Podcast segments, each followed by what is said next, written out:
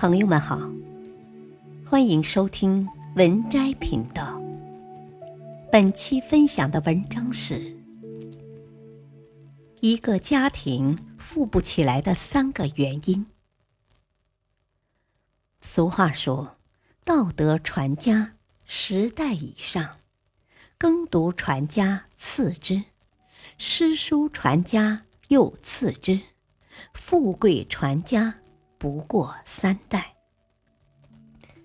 只靠财富来传承的家庭，富不过三代；唯有以德传承，才能让家庭兴旺发达，久经不衰。良好的家风，不论在什么时候，都是一个家庭兴旺的根本。而一个家庭中，如果出现以下三种现象，就很难富贵兴旺，有一个你就要反思一下了。一，溺爱纵容孩子。严氏家训有云：“父母威严而有惠，则子女未甚而生孝矣。”父母在子女面前，不只是一味宠爱。而是威严有惠，那子女们就会对父母敬畏、谨慎而孝顺。父母与子女之间有一个良好和谐的关系，才能让子女健康成长，家庭和睦，久经不衰。《红楼梦》里的薛家，家大业大，但架不住那薛蟠挥霍成性。家业不仅受不住，还败得一干二净。这薛蟠幼年丧父，寡母王氏心疼孩子，从小就娇惯纵容着他，导致薛蟠无作非为，视人命如草芥，仗着家中的势力买下了英莲，打死了冯渊。即使惹上了人命官司，他母亲也并未多加关涉。而薛家在薛蟠如此折腾之下，不得不依靠贾府救济。曹雪芹用一个“冠”字，就点明了薛家衰败之故。俗话说：“惯子如杀子”，一味娇惯子女。反而会害了他们。子女是一个家庭的未来，继承着父辈的梦想，传递给子孙后代。而家庭教育是人生起步的关键，它关系着一个家族的兴衰未来。一味的溺爱放纵子女，带来的便是恶习缠身，家风不正。家必败。二，不相信行善积德。大宝积经有记说：“假使百千劫，所造业不亡；因缘际会时，果报还自受。万法皆空，因果不空。”因缘际会之时，果报就都来了。所以，人活着离不开因果，行善积德，才能广种善缘。中国历史上最大规模的私人企业，号称第一财主——山东牟氏庄园。这是一个从明朝末年延续至今的大家族。打破了富不过三代的记录，足足传了十代，发达了四百多年，这究竟是怎么做到的呢？袁阿里这个家族创业至今，就一直秉持着乐善好施、行善积德的理念。他们每年平均布施出去的粮食有近百万斤，代代如此，也代代兴旺。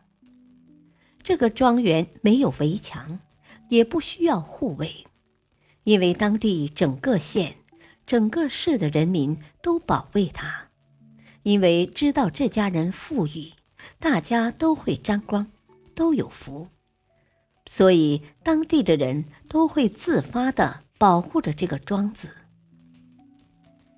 这个家族家教严格，强调子孙勤俭持家，奢侈便是败家之相。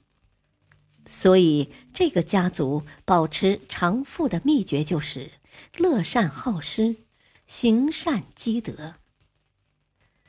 百般算计不如积德行善。《易经》上讲：“积善之家必有余庆。”积不善之家，必有余殃。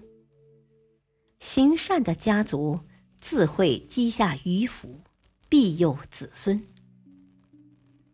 三、抱怨争吵。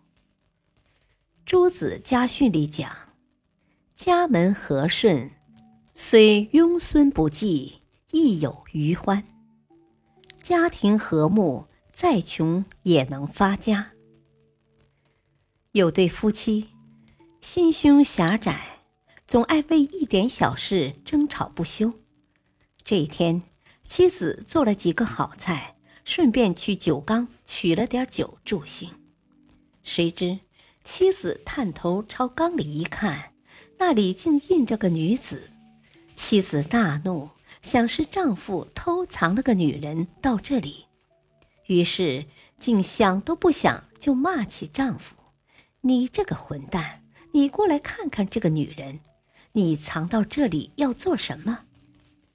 丈夫不解的，急忙过来，探头往缸里一瞧，竟是个男人。丈夫不由分说的骂道：“你这个坏婆娘，你自己做了亏心事，你还敢诬陷我？你说，你藏起的这个男人是谁？”二人互不相让。吵得不可开交，又扯又咬，把家里砸得稀巴烂，也不小心砸碎了那缸，缸里的酒流光了，影子也不在了。这才发现，原来他们争吵的不过是自己的影子而已。其实，所有的抱怨和不平。到最后，都可能只是一场令人啼笑皆非的无中生有。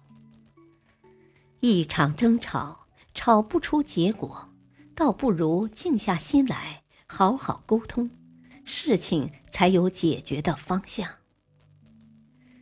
抱怨和争吵，都是一剂毒药，它们穿插在生活的各个角落，一旦误食，便会伤筋动骨。误人误己。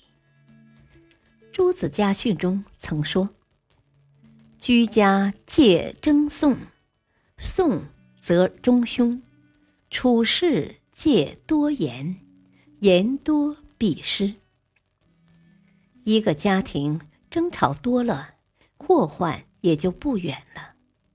人都说“家和万事兴”，因为家和了。才会人和，而人和了，则处处都有贵人相助，想不发家都难。